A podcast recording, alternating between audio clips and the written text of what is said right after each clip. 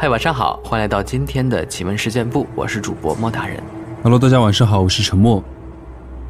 今天这期节目呢，我们来分享一些我们听众朋友投稿的故事啊。最近呢，收集了一些大家的留言，看看有没有比较精彩的故事。是的，来一起听一下吧。小影超级甜的，他昨天呢也分享了一个故事啊，说是他们宿舍的这个门和灯自己开了又关的那件事儿。今天呢，我们接着分享他的后面的故事。他说：“说一个发生在我身边的第二件事儿吧，这是我姐姐告诉我的。和我一个胡同的一位老大爷去世了，当时姐姐不在家，我是上的寄宿制的高中，所以她并不知道这件事儿。”老人去世几天后，我姐姐从学校回来了。她说，当时天还下着很浓的雾，她就往家走。突然一阵骑车子的声音出现在了我姐的后面。她回头一看，发现是那个刚去世的老大爷。但这个时候我姐还不知道他已经去世了，就回头打了声招呼。那时候那个老大爷没有理我姐姐，骑着车子径直往家里走。我姐就很奇怪，平时叫大爷时他都会答应的，还很热情。回去之后，我姐就把这事儿告诉了我爸。我爸听了之后，不可思议地说：“不可能呀，那位大爷已经死了，你不可能看得到呀。”我姐听了之后，整个人都懵了。还有一个也是姐姐跟我说的，她在上高中时一位高中同学的事儿。他的同学在高三高考时突然不考了，这让我姐很是奇怪。然后就有人告诉了我姐姐原因。我姐姐的这位同学是从北京转到这里的高中的。有次放假，我姐姐的同学回了一回北京，但是回来之后就觉得不对劲儿了，后背酸痛，很累，也直不起腰来。每次在水房低头弯腰洗脸，就觉得有人在后面使劲的压她一样。直起腰来都很费劲。一开始觉得没什么，以为只是自己学习太累了，也没太在意。后来时间越长，这位同学的精神就越来越差，萎靡不振。他说没办法，只好请假回家。他的父母说给他看看。那位神婆说了一句话，把他吓得不轻。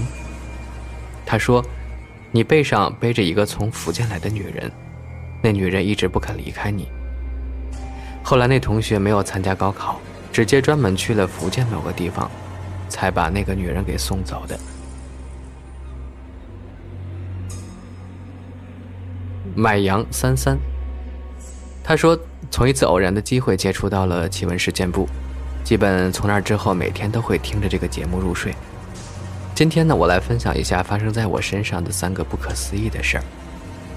我是北方农村的一个小伙子。故事呢发生在零几年左右，因为时间隔得太长，我也记得不是很清楚了。我们农村一到了夜晚是没有路灯的，如果晚上没有月光的话，完全就是黑漆漆的一片。刚好那时是林正英僵尸片最流行的几年，所以小时候黑夜也是我最惧怕的。第一件事儿记得是发生在大年三十儿。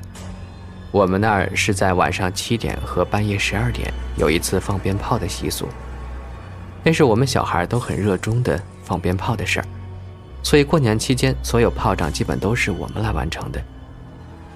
那次刚和家人一起看完春晚，然后我就拿起鞭炮向门口冲去。这里介绍一下我们家的结构：大门之后有一片很大的院子，然后中间才是我们居住的房间。后面再是一个小院子，再之后就是厨房。农村的房屋都是那种特别长的，宽有个十几米左右吧，一般是三间房的宽度，左右各一间，中间是走廊。我们的房屋是一个二层楼的设计，二楼有一间房，然后就是一片空地，平时用来晒小麦和玉米。然后接着我们的故事。那个鞭炮点起来之后是会四处乱炸的，所以每次我点完之后就赶紧跑进大门，然后将门关上。那天这样做了之后，不可思议的事发生了。关门之后，准备进房间时，借助月光以及周围的烟花，我看到二楼的空地上，一个身影跑过。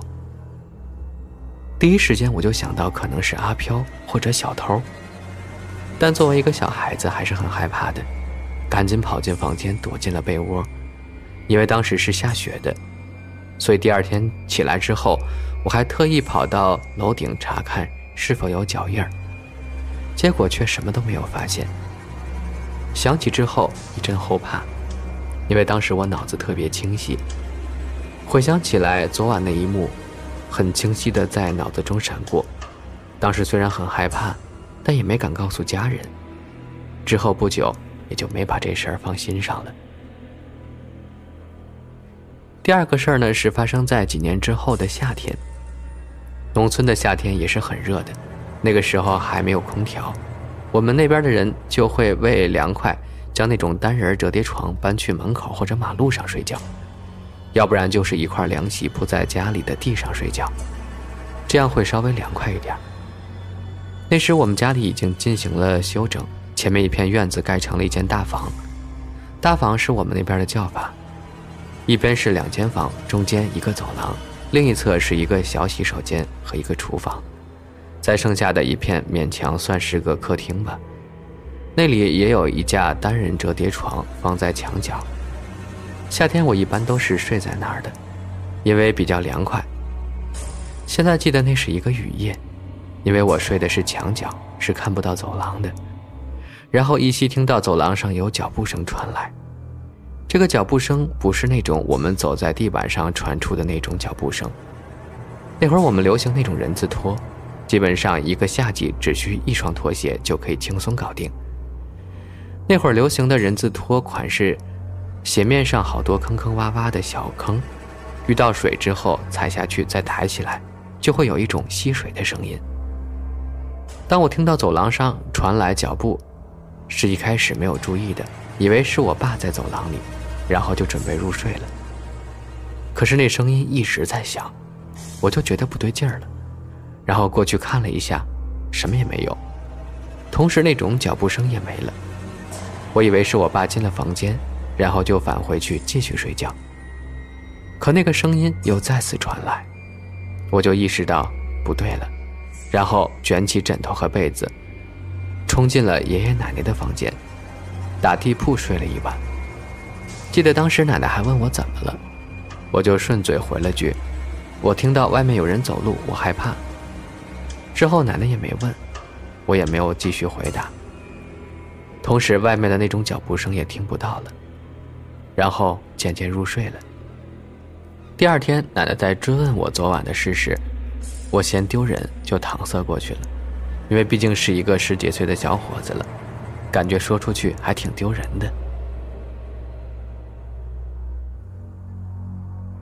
多雅的微博，他说：“我也算是老听众了，从高中开始听灵异事件部，现在已经要大学毕业了。今天我也来讲一个自己真实的经历。”希望能被读到。事情发生在二零一九年暑假，我在天津静海的一个酒店里进行为期四十天的暑假考研集训。我们的上课、吃饭、住宿都是在这个地方进行。当时正好是七月半那会儿，因为我一直在听灵异事件部，对这些事还是有点信的。鬼节的前几天，我心里一直都在想这个事。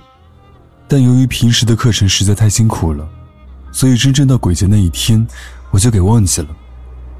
我们晚上是有晚自习的，一般会上到大概十点多的样子。同学们自觉回到自己房间。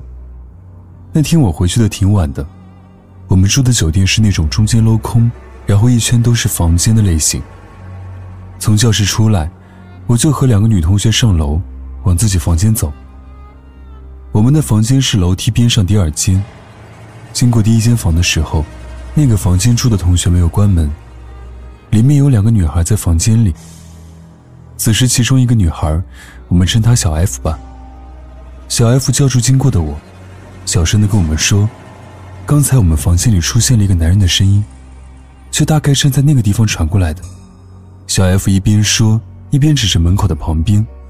我们听了很惊讶，但又想他们住的楼梯边上是不是隔音不好传过来的，我们就安慰他。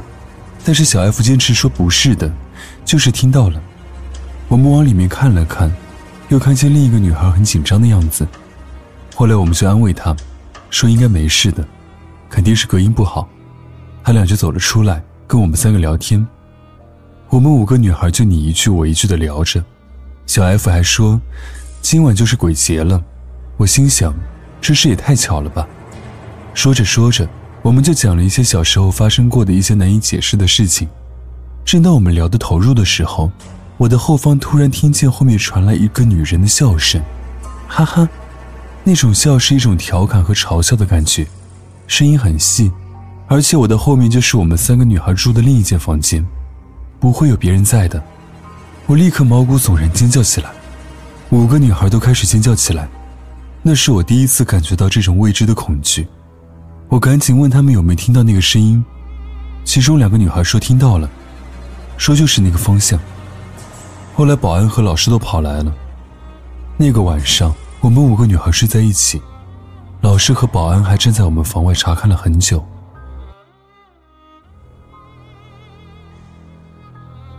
好，下一位听众叫做小女子八华，这个故事呢叫做影子。他说，那是我高二暑假的事了。至今记忆犹新，坐标沈阳。那是我们学校集体补课，虽然觉得有些厌烦，但是毕竟是私立学校，为了升学率，也只能选择补课了。那时候是我们班主任带领各科老师按班级选地方的。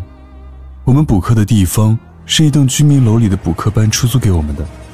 那栋楼看起来已经有些年头了，斑驳的墙壁，发霉的屋顶。现在想起来，那段回忆也是灰蒙蒙的。那时候，我一个玩的很好的朋友住在我家一起补课，因为是一个班的，自然时间同步。不过就在我们补课进行了两三周左右的某一天早上，我们照常上课，坐在拥挤的小教室里。我的左手边就是门，在门口右边的是我好朋友。门是在教室最右边，一条走廊的尽头左边，一个房间是没租给我们的。右边就是我们补课的教室。就在我坐着认真听课，有一搭没一搭的记着笔记的时候，我的余光看见了一个人影。我以为是人家补课机构的人，就没有理会。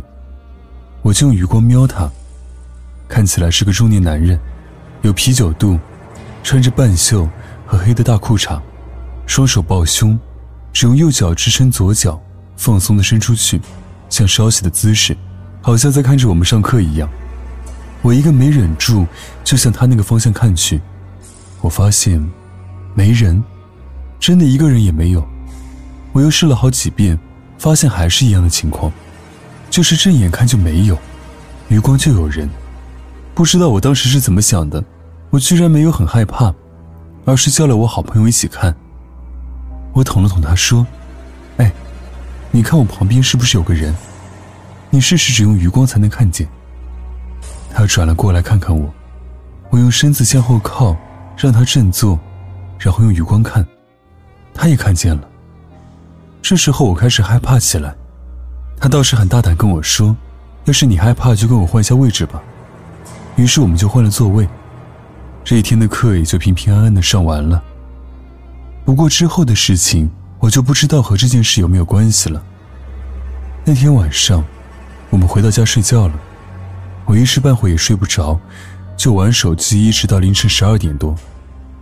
突然，我感觉床边一阵颤抖，只见他直挺挺的躺着，身体抖动，就跌了下去。还好有蚊帐挡着，没有掉到地上。